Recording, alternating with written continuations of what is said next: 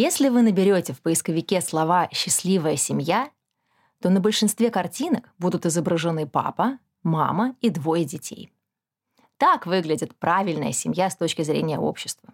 На такую семью рассчитаны легковые машины, номера в гостиницах, семейные билеты в музеи и столики в кафе. Многодетные семьи в этом мире выглядят странно. Кто-то думает, что они религиозные фанатики, кто-то считает их безграмотными, кто-то уверен, что они рожают ради пособий. Про них говорят, что они плодят нищету. Дети у них вечно сопливые и ходят в обносках. Дома всегда бардак, а родители постоянно орут. Как на самом деле живут сегодня многодетные семьи и зачем им столько детей? Поговорим об этом в подкасте «Понарожали». Привет! Это Алена Хмелевская, и в эфире первый выпуск моего подкаста «Понарожали». И вместе со мной сегодня э, его записывает мой муж Артем. Привет. А, и ну, для начала я, наверное, расскажу немножко о нашей семье для тех, кто о нас ничего не знает. Собственно говоря, когда-то мы были обычной семьей с одним ребенком, а потом решили, что нам нужен второй ребенок. Ну, в общем, нормальное желание. Вот. И, значит, выбрали для этого, ну, как нам тогда казалось, идеальный момент, когда мы переехали в свою квартиру. Э, старшему, точнее, первому ребенку исполнилось три года, он уже перестал быть таким ручным. Мы подумали, что, ну вот, отлично, надо сделать второго. Но все пошло немножко не по плану. Я тут всегда вспоминаю, как я читала всякие мамские сообщества в Фейсбуке. Там часто обсуждают такое, что вот, хотим второго ребенка, там расскажите, как у вас, сложно ли было. И где-то мне тогда там встретилась фраза, что любой ребенок это лотерея. И так она меня тогда как-то немножко тревожно царапнула, но я подумала, ну, ну, ну, ну лотерея, конечно, но ладно, отодвинула эту мысль тогда. И я, конечно, не подозревала, насколько это правда, и какой джекпот я сорву в этой лотерее, ну, точнее, мы. А, на сроке 9 недель я пошла на УЗИ, и там врач задала мне вопрос, которого я совершенно не ожидала. Она меня спросила, а у вас их там сколько? Я такая, в каком смысле? Сколько? И она мне говорит, ну вот тут я вижу одно сердце, второе сердце. Ну и пока я, значит, переваривала новость о том, что у меня будет двойня, Врач добавляет, а тут еще и третья, кажется, есть. Короче, я вышла с УЗИ заключением, в котором было написано монохориальная триамниотическая тройня. Вот много непонятных слов, я тогда еще не знала, что все это значит, потом узнала. Вот, но слово тройня это я поняла. И это, конечно, было абсолютным шоком, потому что ну, я себя ощущала как в такой какой-то странной голливудской комедии. Ну, потому что тройняшки это ну, какие-то это какая-то история из там каких-то фильмов комедийных, не знаю, из утиных историй, опять же. Билли, Вилли и Дилли. Причем тут я? Поскольку мы из семьи с одним ребенком сразу превратились в многодетную семью с четырьмя детьми, э, то а, вот эта разница между семьей с одним ребенком и многодетной семьей для нас а, стала сразу очень очевидна. Я думаю, что, возможно, когда все-таки дети рождаются постепенно, по очереди. Это не так э, сильно ощущается. Для нас это было прямо вот, ну, эм, очень, очень очевидно. И я поэтому, собственно, и задумала историю этого подкаста, чтобы поговорить о том, как живут многодетные семьи, потому что мне кажется, что многодетное родительство отличается от э, родительства, когда у тебя один ребенок или двое. Э, конечно, самая такая существенная разница, наверное, собственно, в том, что на, на, чем больше у тебя детей, тем больше, собственно, ресурсов во всех смыслах нужно на их э, выращивание, воспитание. Я помню, кстати, когда я тебе рассказала о том, что у нас будет тройня, Когда ты мне дала заключение почитать. Да, я пришла и подумала, что я не смогу это рассказать, и я Артема просто дала э, молча заключение врача, в котором, собственно, было написано. Ты не вот молча, вот ты все. сказала, у меня есть новости. Ты присядь. А, да, присесть На, я сказала, да. Я говорю, да ладно, я постою. Нет, ты сядь. Да, точно, было, было дело. Вот, а молча ты читала. Артем совершенно спокойно прочитал это заключение, совершенно невозмутимым видом его перечитал. И потом понял на меня глаза и сказал, ну, машину придется менять. На что я ответила, и квартиру тоже. вот. И, собственно, да, действительно, это правда, с четырьмя детьми ты уже не влезаешь в обычную легковую машину. И в двушку тоже уже влезаешь с трудом.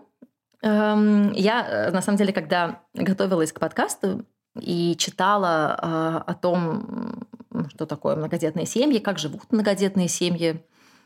А, я нашла исследование Института социологии РАН, э, которое оптимистичненько называется «Рождение детей как фактор регресса социально-экономического положения семьи». И, собственно говоря, в этом исследовании написано, что появление каждого ребенка в семье ухудшает ее социально-экономический статус на 10-30%. А, вот. И поэтому я, наверное, для начала хочу э, поговорить вот об этой эм, истории бытовой и финансовой. И, э, и, собственно, я со всеми героями собираюсь это обсуждать. Э, и рассказать э, о том, как, как это устроено у нас, как... Ну, все же думают, что многодетные семьи живут на пособие. Да, конечно. Да, и рожают ради пособий. Квартиру получают. Ой, это да, это когда я гуляла, когда тройняшки были совсем маленькие, и когда я ходила гулять с ними вот с этой нашей огромной двухэтажной коляской, э, ко мне э, примерно каждую неделю подбегали люди, хватали меня за пуговицу и задавали мне два вопроса. Первый вопрос – это «Сама рожала?» А второй вопрос – «Ну, квартиру-то дали?» И когда я иногда спрашивали только про квартиру. вот, квартира волновала всех. И когда я отвечала, что нет, не дали, э, то хватали меня за вторую пуговицу и начинали объяснять, что я просто плохо, плохо просила. Нужно, значит, пойти и получить квартиру, потому что мне наверняка положено. Вот, но на самом деле нет. Москва не дает никакие квартиры за тройню. В разных регионах по-разному, где действительно дает, но в Москве нет. А Москва к рождению тройни выплачивает пособие 50 тысяч единовременное. А, вот. И еще вот сейчас пособие, которое мы получаем сейчас по многодетности, это э, примерно 7 тысяч рублей в общей сложности. Плюс э, у нас есть бесплатная парковка. Вот это ценная льгота. Э, и бесплатный проезд на метро. Ну, на общественном транспорте. Я почему об этом так э, подробно рассказываю? Потому что одна из тех вещей, с которыми э, я столкнулась, э, заключается в том, что вокруг многодетности очень много разных стереотипов, преимущественно негативных.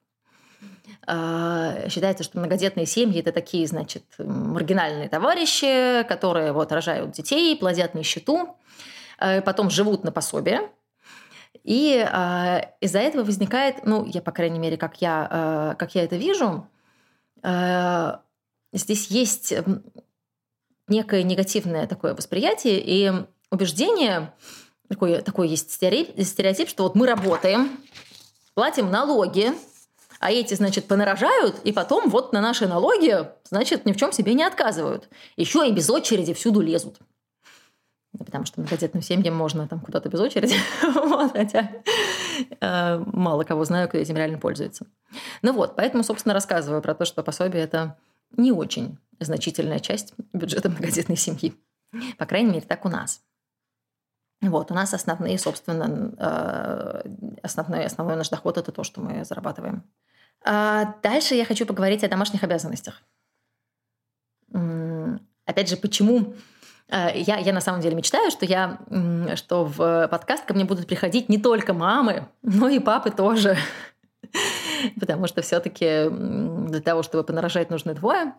И для того, чтобы воспитывать детей тоже ну, в идеале. Нужны двое, и дети – это не только обязанность мамы, но и обязанность папы тоже в той же степени. А, и здесь мне хочется поговорить о том, как у нас устроено разделение вот этого домашнего труда.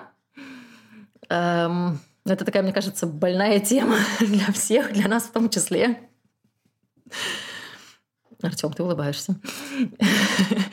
Это хорошо. Но как бы на самом деле, когда детей много, особенно когда маленьких детей много, то бытовая нагрузка, она очень большая. То есть эм, это вот еще одна вещь, которая явно эм, сложнее для многодетных семей.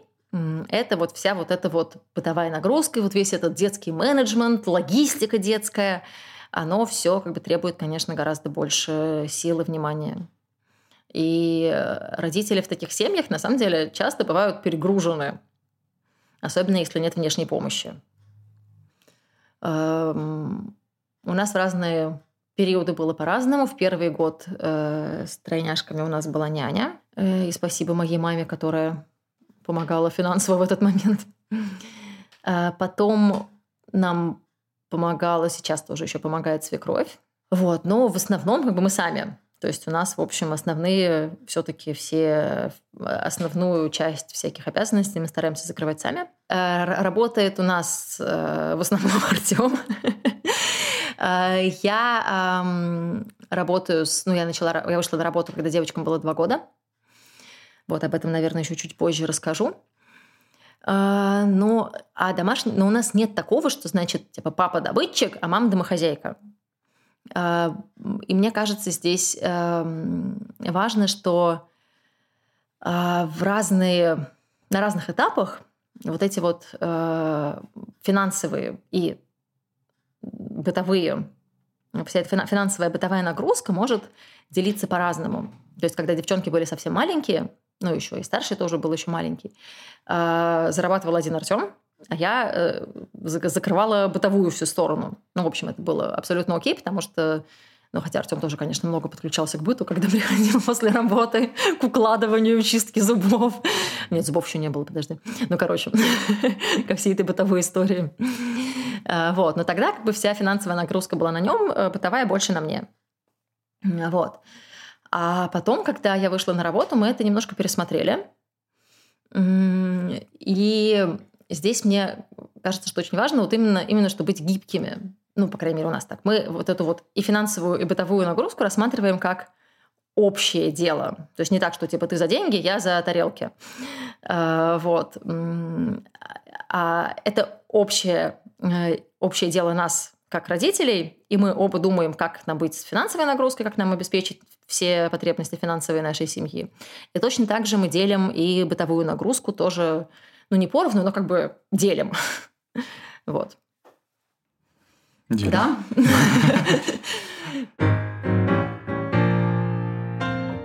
Артем, я хотела тебя спросить, как, э, как ты ко всей этой истории относишься, потому что ну, на тебе нагрузка, конечно, и ответственность очень большая. Отец многодетный, отец героин. А как э, для тебя это ощущается? Вся вот эта... Эм, ну, во-первых, как, каково тебе было, а, когда ты узнал, что у тебя будет тройня?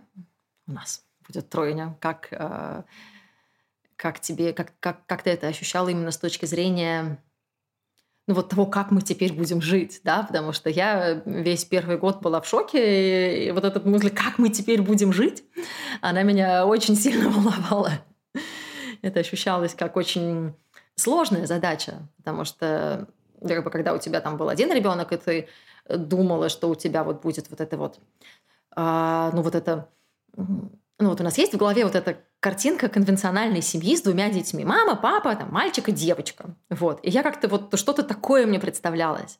И вот эта стадия э, адаптации, ну, потому что мы же адаптируемся не только к плохим новостям, там нам нужно привыкнуть и принять их, но и к хорошим новостям, да, э, тоже нужно время, чтобы свыкнуться с этим. Э, и у меня довольно много времени заняла адаптация вот к этой вот новой нашей э, реальности, в которой мы многодетная семья с четырьмя детьми. Как это было у тебя? Ну, я прекрасно помню это заключение. Да, не Незабываемое. Когда я читаю плод номер один, плод номер два, я думаю, о, двойня, прикольно. Я давно хотел, ну, всегда казалось, что это здорово, близнецы. Думаю, вчитываюсь, третий плод. В уме прикидываю, да, машину не влезаем, значит, машину надо менять. Так сугубо практично, прагматично подошел. Да. Но на самом деле не было.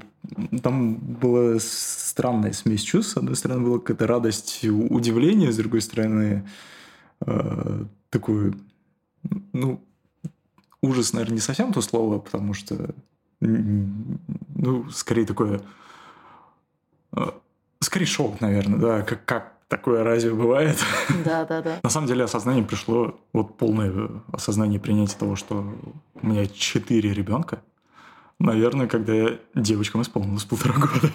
Да, у меня, наверное, тоже как-то так это было. Потому что первый год вообще был какой-то очень странный. Ну, первый год вообще как в тумане ну, как все. в тумане, это бессонные ночи, когда если на моих часах показалось, что я спал три с половиной часа, это считалось очень круто, это роскошь. Да. А, Алена спала одну минуту, наверное, в лучшем случае. Ну, в среднем, то есть вот в течение года, да, у меня было три с половиной часа, наверное, сна, у Алены час, наверное, в лучшем случае. Ну, полтора. Ну, первые, первые месяцы было так, да, потом стало чуть-чуть лучше. Да, получше два часа. Я там перестала ночами сцеживаться. Но девчонки, конечно, просыпались, да, они, к сожалению, были не очень спящие, это было сложно. Но вот и, и с этими тремя часами сна тебе нужно было работать, потому что, собственно, твоя зарплата это был, был основной источник дохода нашего. Да, я работал, э, было тяжело, было... Но я не засыпал на работе. Нет, я клевал нос. У меня был коллега, у которого родился ребенок, и он периодически садился, у нас было массажное кресло на работе, он садился на массажное кресло, и потом мы приходили, там, допустим, какое-нибудь... Э, это кресло стояло в э, зале, где у нас иногда проходили какие-нибудь конференции. И э, за ширмочкой и обычно никто не замечал, что он там сидит. Начинается конференция, и вдруг раздается храп. Да. Ну вот, видишь, там у человека всего один ребенок, а у тебя трое, три младенца и старшенький, которому четыре. Ну, мне кажется, я просто впал в какую-то состояние мобилизации сил. Да, наверное. Не, не, не давал себе расслабиться. Ну, потому что это было тяжело. Да, это было это. Работа, потом вечером мы укладывали, убаюкивали детей, э, мы старшего укладывал, а потом ночь, в общем. Это начинался конвейер. Ну да, просыпание. Просыпаний. Один, второй, третий. Один, второй, третий. И так по кругу. Да, и мы с Артемом вдвоем. В общем, там. Все эти ночи. Мы говорили о том, как вот ты э, воспринимал вот эту вот возросшую нагрузку, возросшую ответственность, потому что все-таки, как ни крути, э, когда у тебя, ну мы финансово мы рассчитывали на историю с двумя детьми, э, а потом оказалось, что их сразу четверо. Как для тебя это ощущалось? Ну, для меня ощущалось так, что, во-первых, э, я поменял работу. А, точнее, даже вначале я вышел на новую работу, а потом я понял, что надо поменять работу. И я поменял работу, и когда девочки родились, я потом еще раз поменял работу, э, уже потому что понял, что на этой работе я не могу работать, не, не, недостаточно денег и нагрузка была высокая. Пришлось э, искать работу, скажем так, не требующая э, смены рода деятельности. Угу. Было тяжело, да. Ответственность высокая, большая. Ну а сейчас как тебе? Сейчас тебе спокойнее в этом отношении? Нет. Ну, как-то же выплываем уже да. 6 лет. Да, уже 6 лет выплываем. Значит, и дальше можно. Как-то рулить научились. Да. До этого просто э, пытаешься выгрести из этого из течения куда-нибудь. Сейчас уже как-то можно даже и планировать, и что-то прогнозировать нельзя. Но... Да, планировать тоже, конечно, сложно как, в наших какие-то, реалиях. какие-то ориентиры э, намечать и к ним э, плыть.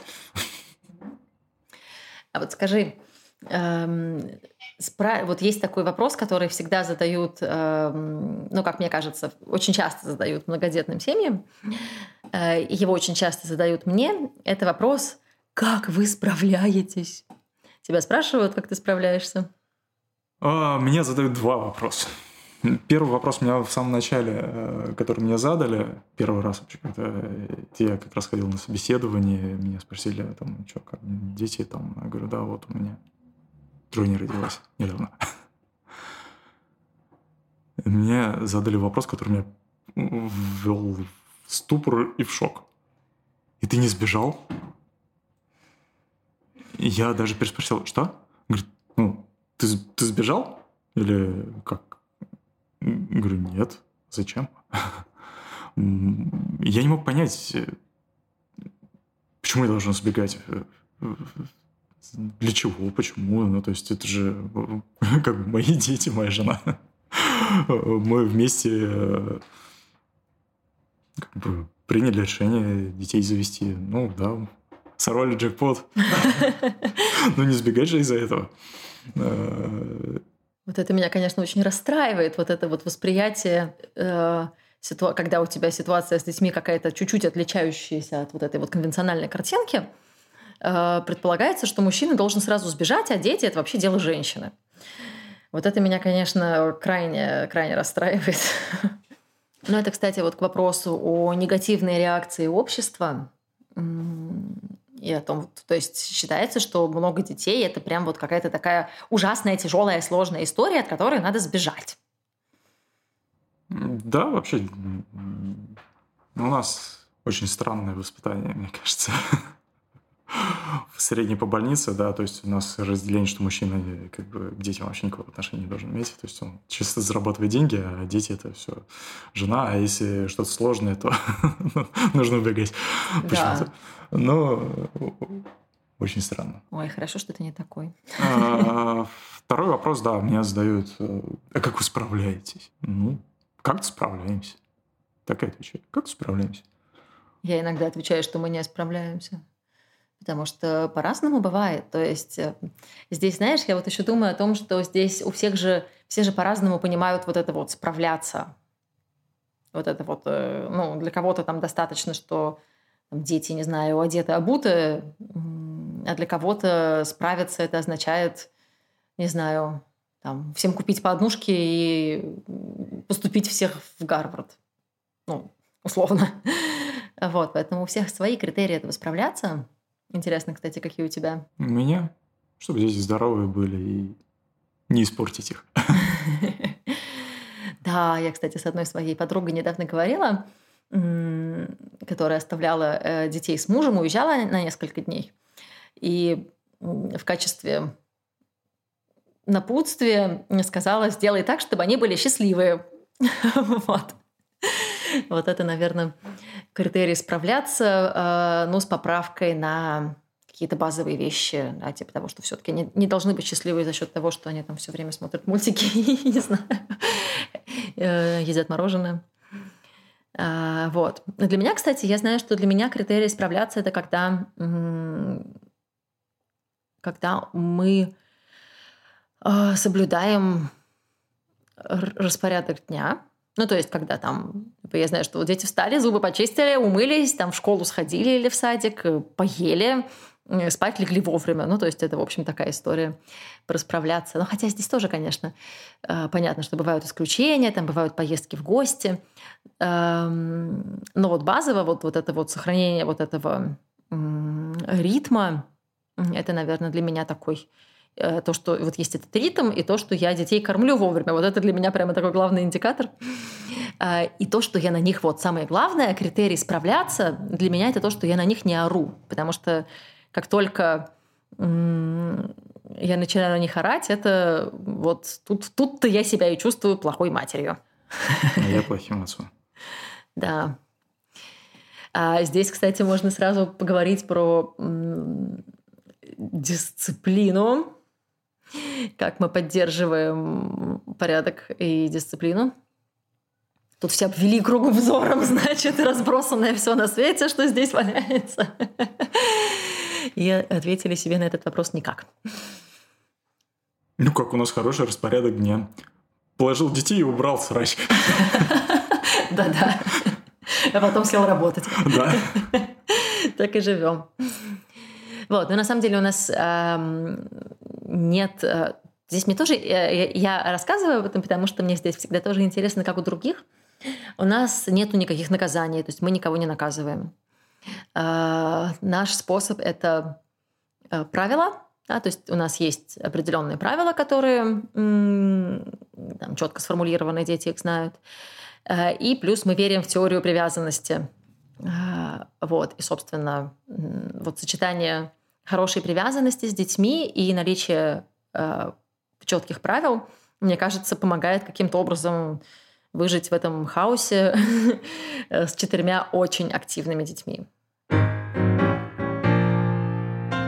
А скажи, а что для тебя э, самое сложное в многодетности? Самое сложное? Угу. Наверное, количество возросшей рутины. Да, я согласна. Это когда надо почистить четыре пары ртов. Четыре комплекта зубов. Четыре комплекта зубов, да. Помыть э, три попы. Ну, Там, да. я не знаю, уложить всех спать, всех поднять и, и то же самое сделать в обратном порядке.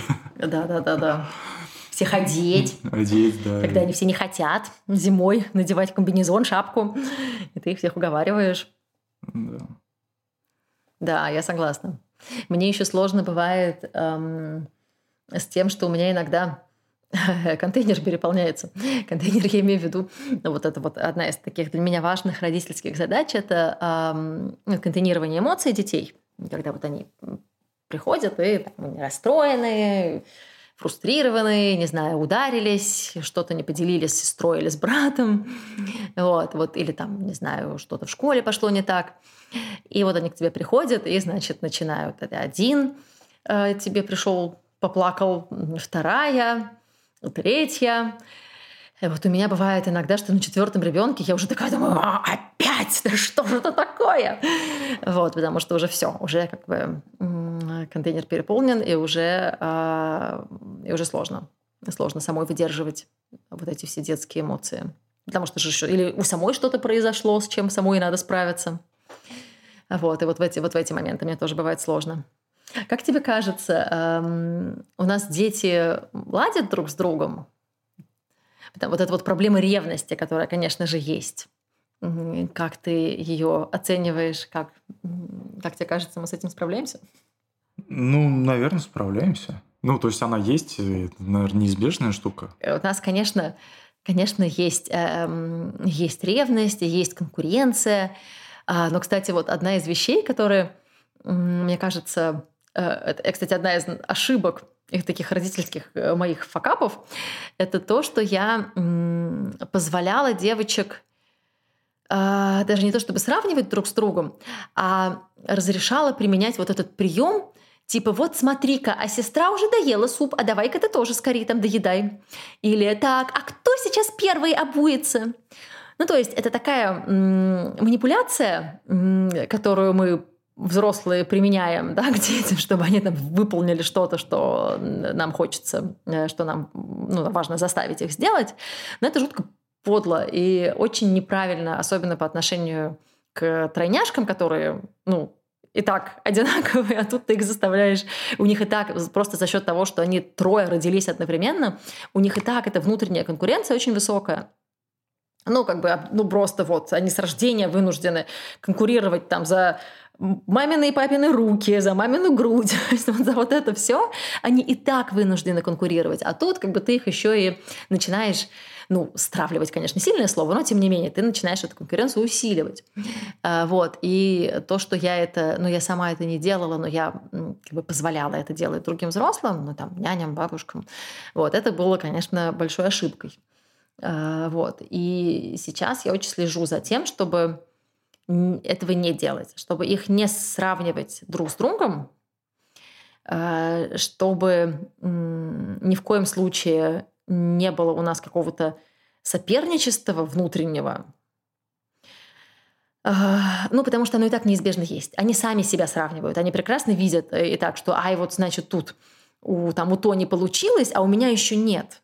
И они и так из-за этого переживают. И тут, наоборот, мне кажется, важно, чтобы как-то вот смягчить вот это и объяснять, что там мы все разные, и даже вы разные, хотя бы идентичные близнецы, все равно. И у всех получится в свое время, у всех есть свои суперсилы. Э, вот. Ну и то же самое, значит, конечно, не очень ревнуют к Илюше, потому что Илюша же старший брат.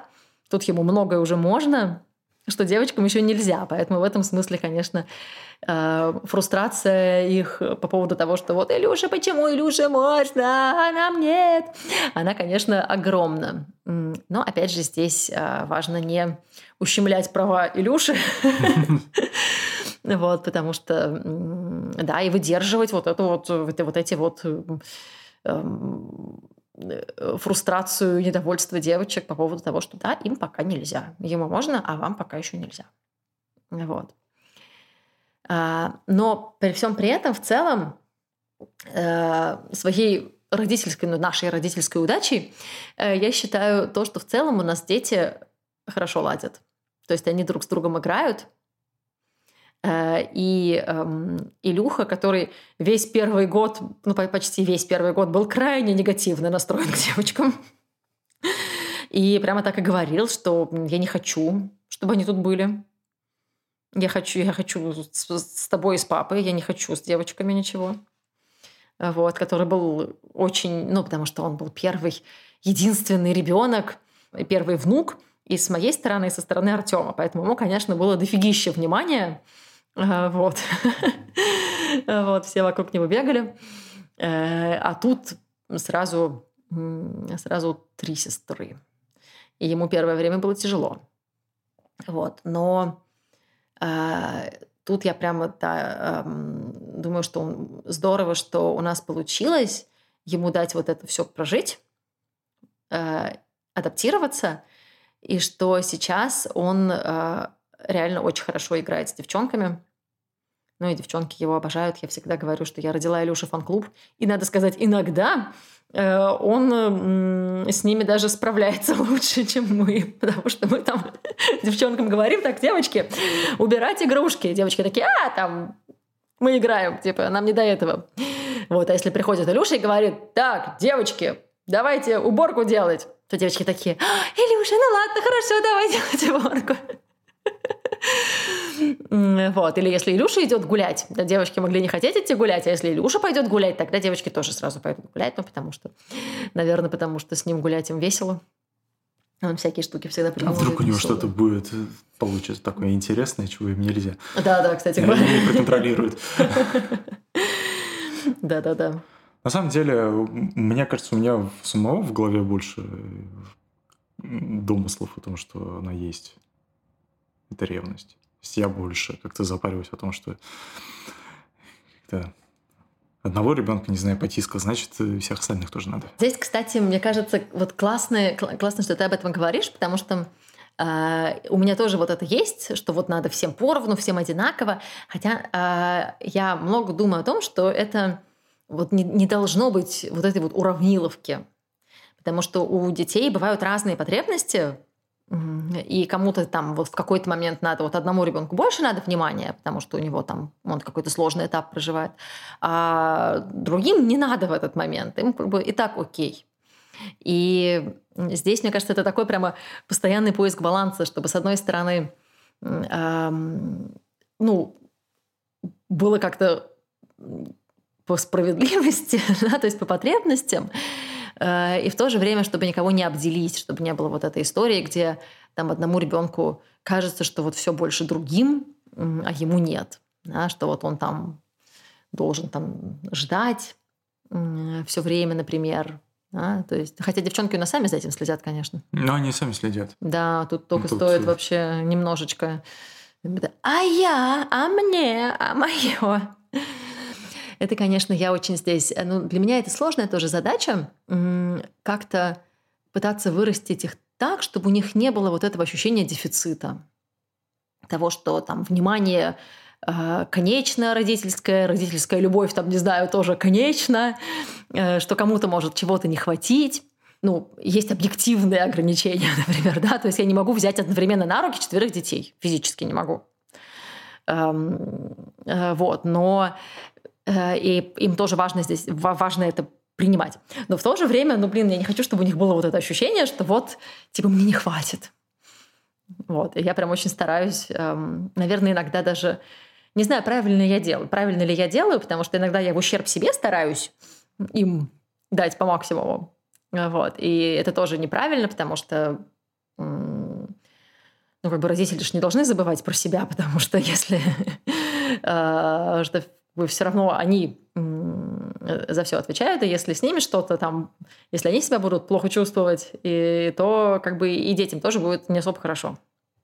Кстати, вот вопрос мой. А, как ты отдыхаешь? Ну хорошо, как ты восстанавливаешь силы? Как я восстанавливаю силы? Да, думаешь ли ты вообще об этом, что их надо восстанавливать? Я, я чувствую, что их надо восстанавливать. Но вот ты чувствуешь эм, уже в моменте, когда это а все... Когда такое, все. Вот, я думаю, надо научиться как-то до момента все э, превентивно. Ну, А что ты делаешь? Что я в этот момент, когда все? Не знаю, сейчас я, наверное, как-то более осознанно стал. Раньше у меня съезжала катушка.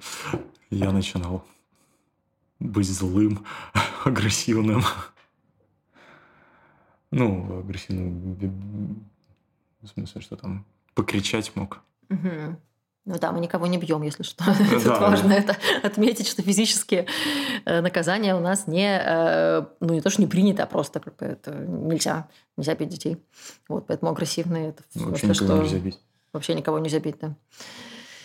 Вот, поэтому агрессивно это в плане наорать. Наорать орать тоже нехорошо. Это тоже я очень стараюсь от этого отучиться. Ну, я стараюсь потом, если накричал, то потом пойти обсудить, почему я накричал, объяснить, э, что...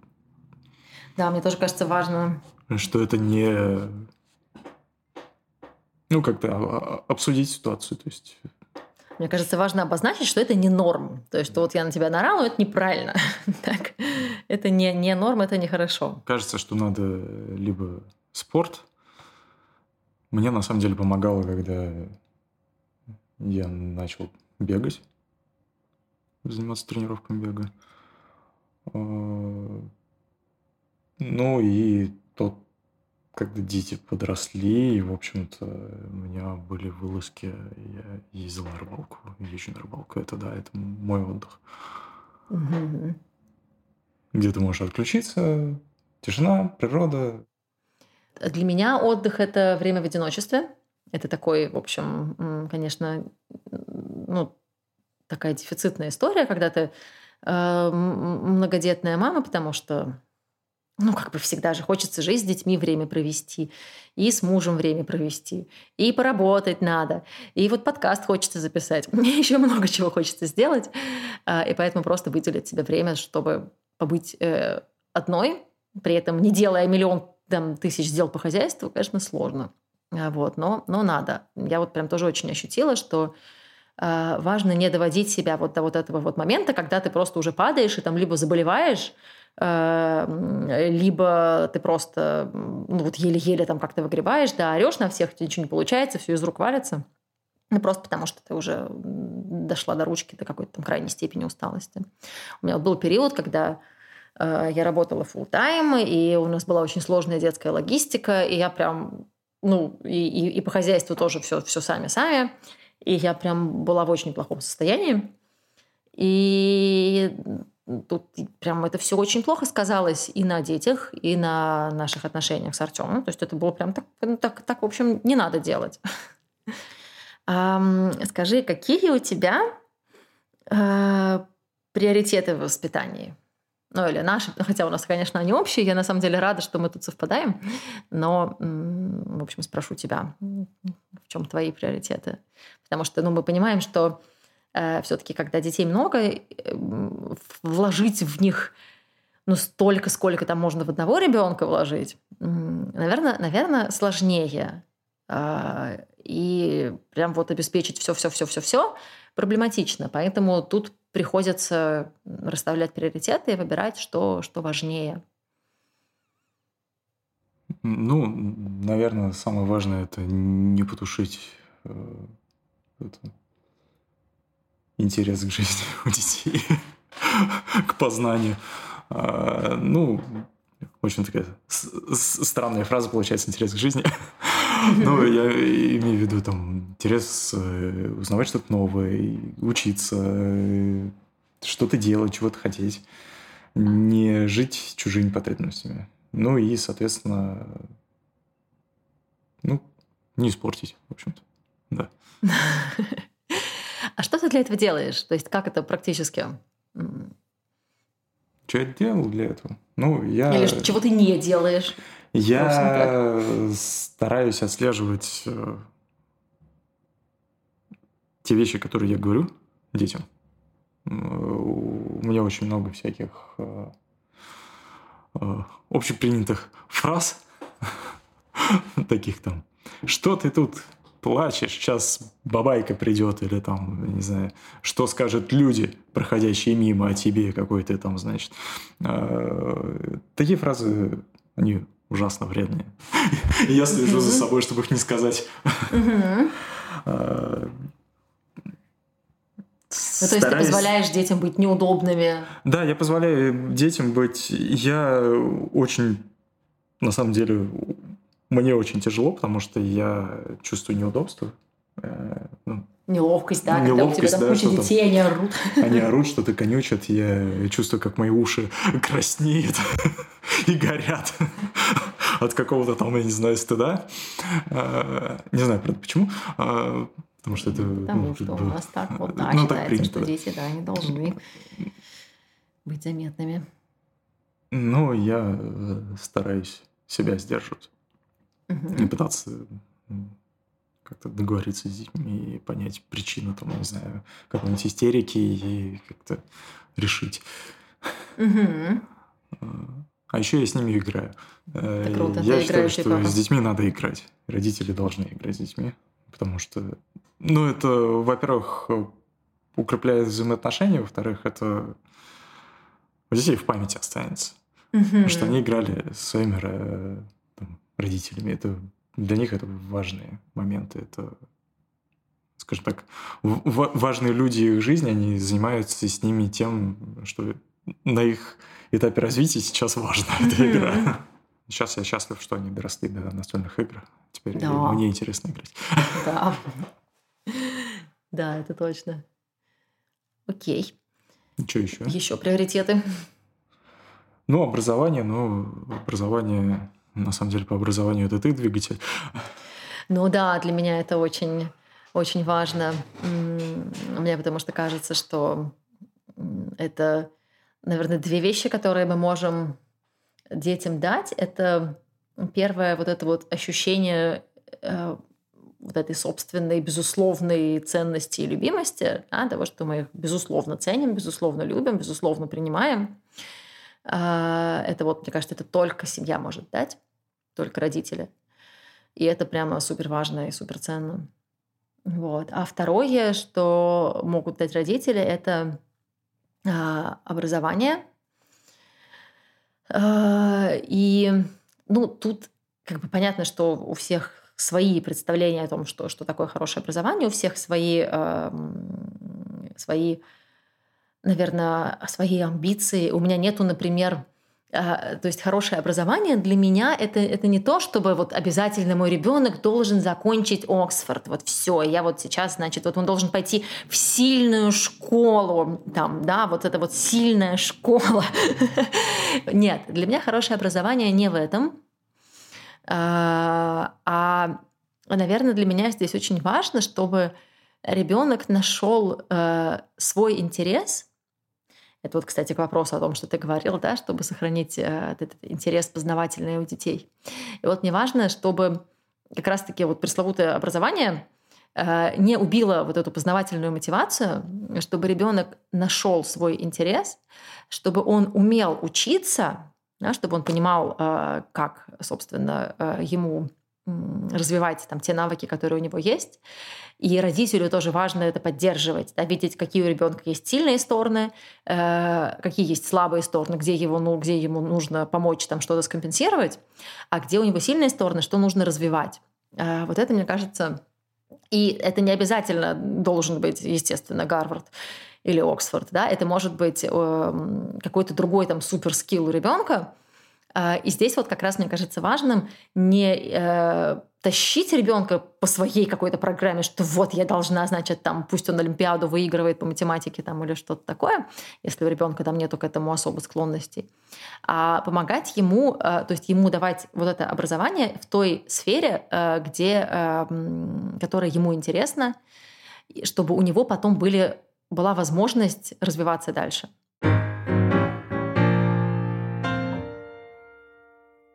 У меня еще есть эм, кусок про самореализацию, который, а, сейчас не знаю, успеем ли мы про него поговорить, но, наверное, так, пунктиром, потому что это вот тоже такая сложная история. Я когда узнала, что у меня будет тройня, это вот тоже был один из таких самых волнующих вопросов для меня. Я думала, как я буду работать.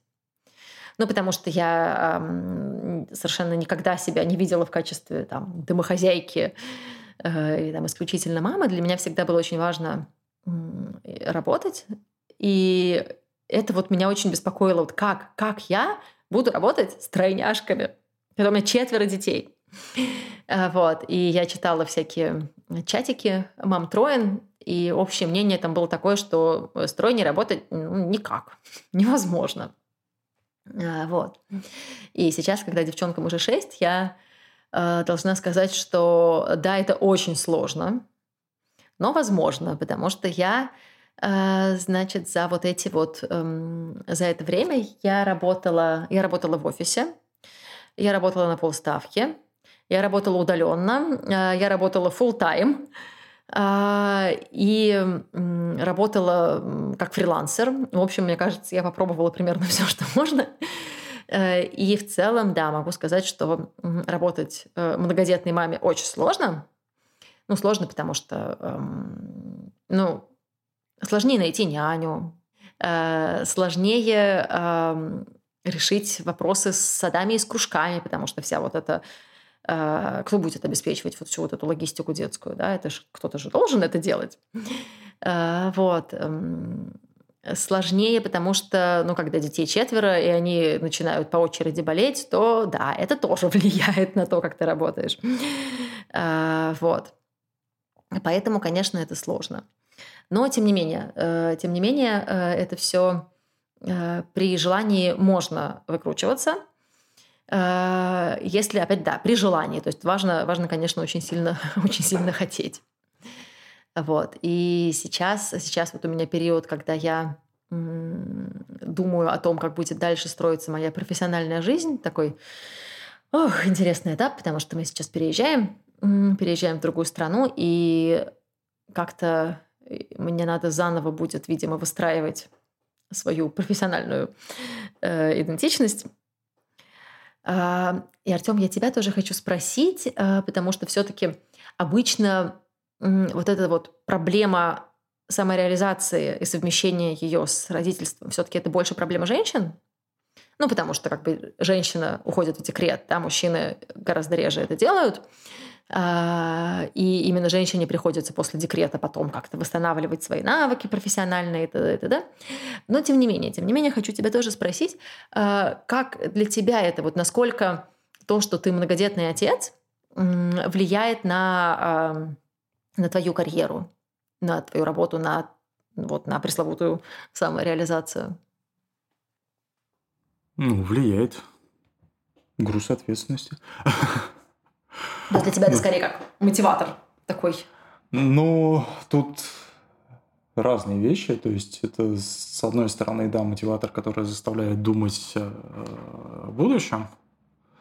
С другой стороны, как демотиватор в попытках э, что-то менять, э, ну, ну, в смысле, что-то новое выбирать. Угу.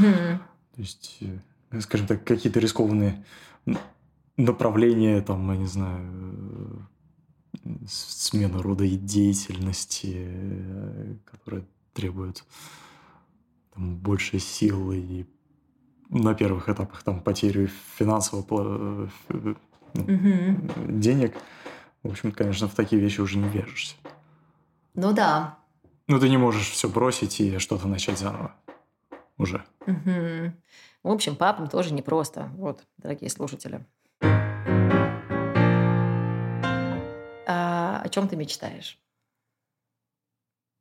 Ну вот, для, ну вот просто, вот есть ли у тебя что-то, о чем ты мечтаешь? А, мечтаю о своем ресторане на берегу моря, э, семейный ресторан, там, где я буду готовить еще. Ну, у меня сын тоже любит готовить. Мы с ним будем готовить. Может быть, и дети тоже будут. Ну, девочки. в смысле, девочки тоже. Да, девочки наверняка будут. А. Слушай, если, если Илюша будет готовить, девочки тоже будут готовить. Но это вот, это вот кстати говоря, я, наверное, эм, расскажу о том, о чем, мне кажется, очень мало кто знает, да, что как раз перед тем, как эм, у нас, ну, перед тем, как э, я забеременела тройняшками, ты уволился с работы, потому что у нас была идея как раз-таки... Да. Э, я закончил да, курсы РАГУ. Да, поварской да, школы. Поварской школы, да. И Э, была идея открывать э, ресторан. Ну, вначале хотели начать с э, блинной. Да, да, у нас была тогда идея открыть свое дело в, ну вот готов, готовить еду. Да, потом я еще с ребятами из школы мы открывали. Да. Пиццерию. Да, открывали пироги. пиццерию. А я тогда пошла учиться на нутрициолога. Я поступила в американский э, университет на программу нутрициологии, э, потому что нам тогда была очень интересна сфера еды э, с разных точек зрения. Э, вот, но это была онлайн-программа, да, то есть я онлайн училась. Такая прямо была классная. А потом у нас появились девочки, и стало понятно, что это все уже так не сработает. И Артем пошел снова, устроился на работу. Да, вот эта вот идея тогда со своим бизнесом, и от нее мы отказались, потому что это уже выглядело слишком рискованным финансово. Мы поняли, что мы не выгребем. Но мы не выгребем. Да. И от моей учебы мне тоже пришлось отказаться, потому что она дорогая. Но мечта осталась. Ну, дети подросли, можно начать. Можно вернуться к ней, да. Да. В общем, посмотрим. А... сейчас мой вопрос на этом прозвучит смешно. Э, как если, потому что я его именно сейчас задаю. Скажи, ты хочешь еще детей?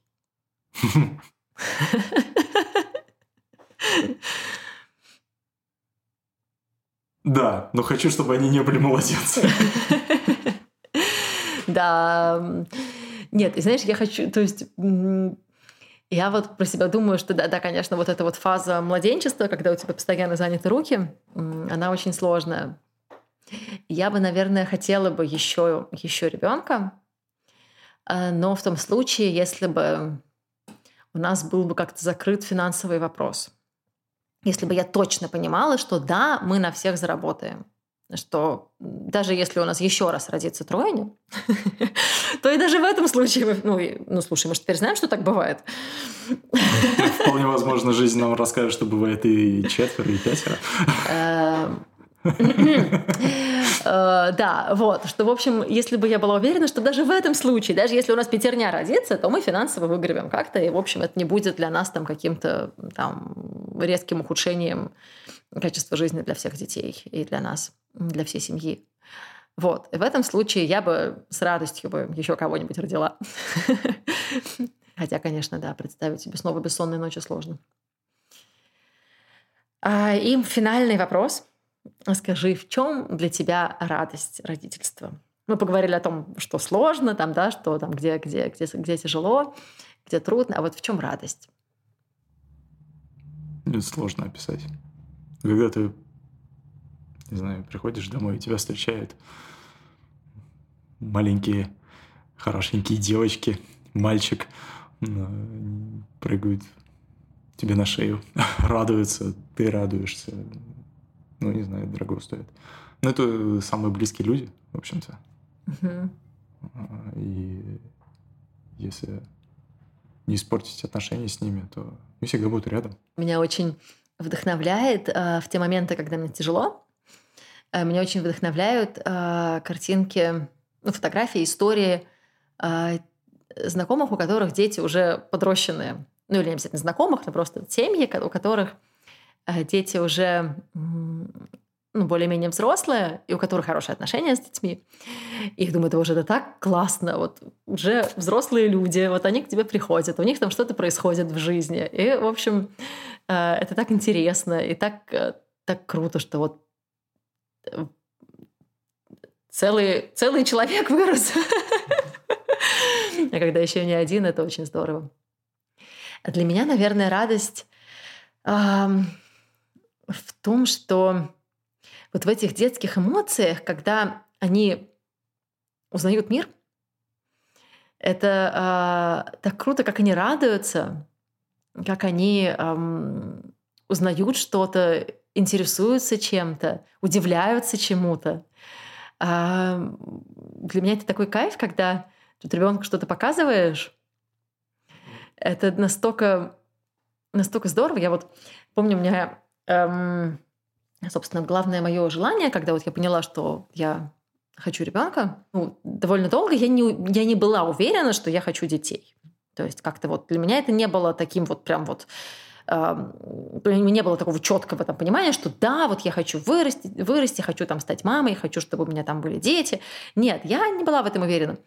И вот момент, когда я почувствовала, что да, я хочу ребенка, это вот был как раз момент, когда мы были в путешествии с Артемом, и я подумала, что боже мой, мир настолько прекрасен, мне очень хочется э, показать это еще кому-то. в общем, короче, я родила детей, чтобы с ними путешествовать и чтобы читать им книжки. Вот. Да, путешествие, я этот пункт забыл упомянуть. Да, но это вот это вот очень круто, когда ты можешь с детьми куда-то ездить. Ну, то есть можно было бы сказать, что и без детей можно путешествовать, но с детьми, правда, веселее. Я как человек, который пробыл без детей три месяца э, в другой стране и ездил, смотрел вещи, я осознал, насколько это неинтересно ездить одному, и насколько хочется поехать, показать это все детям, э, и насколько это классно. Отлично. Ну что же, спасибо тебе большое. Это был подкаст «Понарожали». С вами были Алена и Артем Хмелевский. Слушайте следующие выпуски. Надеюсь, что вам будет интересно. Всем счастливо. thank you